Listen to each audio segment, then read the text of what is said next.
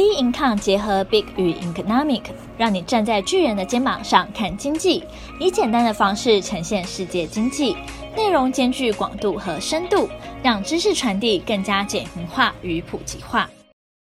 本周全球经济笔记：国际紧张情绪持续，美股再创高。近期全球两大经济体中美关系持续紧张。川普日前宣布禁止美国政府与供应链中包含华为、海康威视、大华技术、海能达及中兴通讯等中国设备产品的公司签订合约。这项禁令将延至九月三十日生效，为与国防部有合作的企业提供数周时间去解决换掉中国设备的问题。美国持续加大对华为的打压。阻断华为透过第三方 IC 设计商取得晶片的可能，冲击联发科及三星、海力士、Sony 等亚洲厂商。原先联发科因 5G 手机晶片中的美国技术含量低于25%，可直接出货华为。如今美方扩大出口禁令，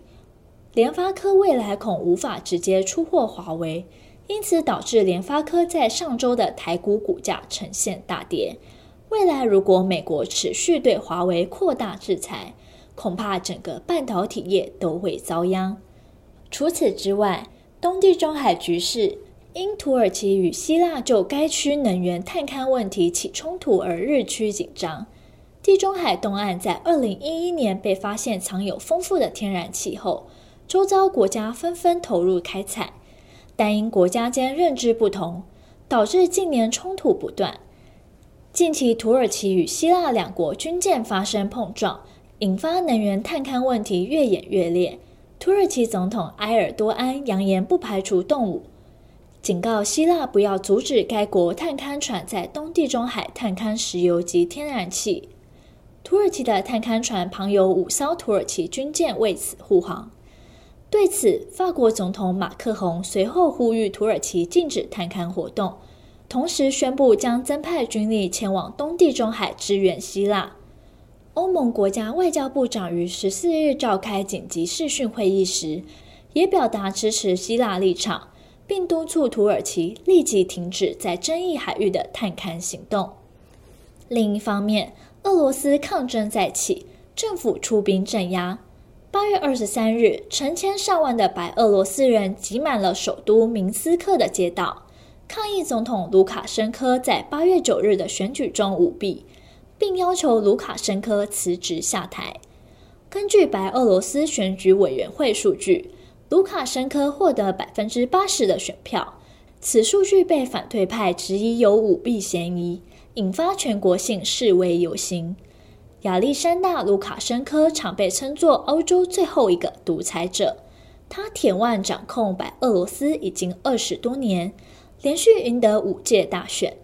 即使这次引起民众上街抗议，卢卡申科仍坚持自己合法、合理，没有过失，甚至公开对内政部下令肃清明斯克的街头抗争，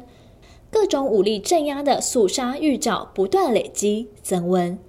不过，在国际局势日益紧张、冲突频繁的状况下，没想到美股主要指数在八月二十一日上涨后。S M P 五百、纳斯达克再创历史新高。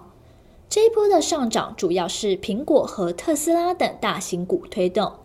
今年受新冠肺炎疫情影响，下跌到八月二十三日最低点后，苹果在七月底宣布，八月三十一日起将苹果股票分割，从一股拆分成四股。八月二十四日，苹果受股票分割与印度制造消息激励。股价飙升至每股五百零三点四三美元，再创历史新高，市值来到二点一五兆美元。随后，电动汽车厂特斯拉也宣布，八月三十一日开始股票进行分割，一股拆成五股。再加上特斯拉上半年在美国售出的所有电动车市中占近八十二 percent，约售出七万一千三百七十五台特斯拉电动车。由 Model 3强劲带动，冲出漂亮的成绩。特斯拉股价大涨至两千一百二十九元，而未来经济局势聚焦于本周四二十七日召开为期三日的全球央行年会杰克森霍尔。这场一年一度盛会中，经常在这场试出货币政策新方向，而美国联准会的下一步动作无疑是全场的焦点之一。联准会现在最担心的问题之一，是美国就业的缓慢复苏可能会延迟经济成长。主席鲍尔的谈话可能是推动美元升贬的主要因素。由于美国通膨不振，低利率限缩央行对抗经济衰退的能力，市场也相当期待联准会后续是否推出新的通膨政策。其他重要经济数据公布时程，我们将公布在 bin con 官方网站。全球经济笔记，我们下周见。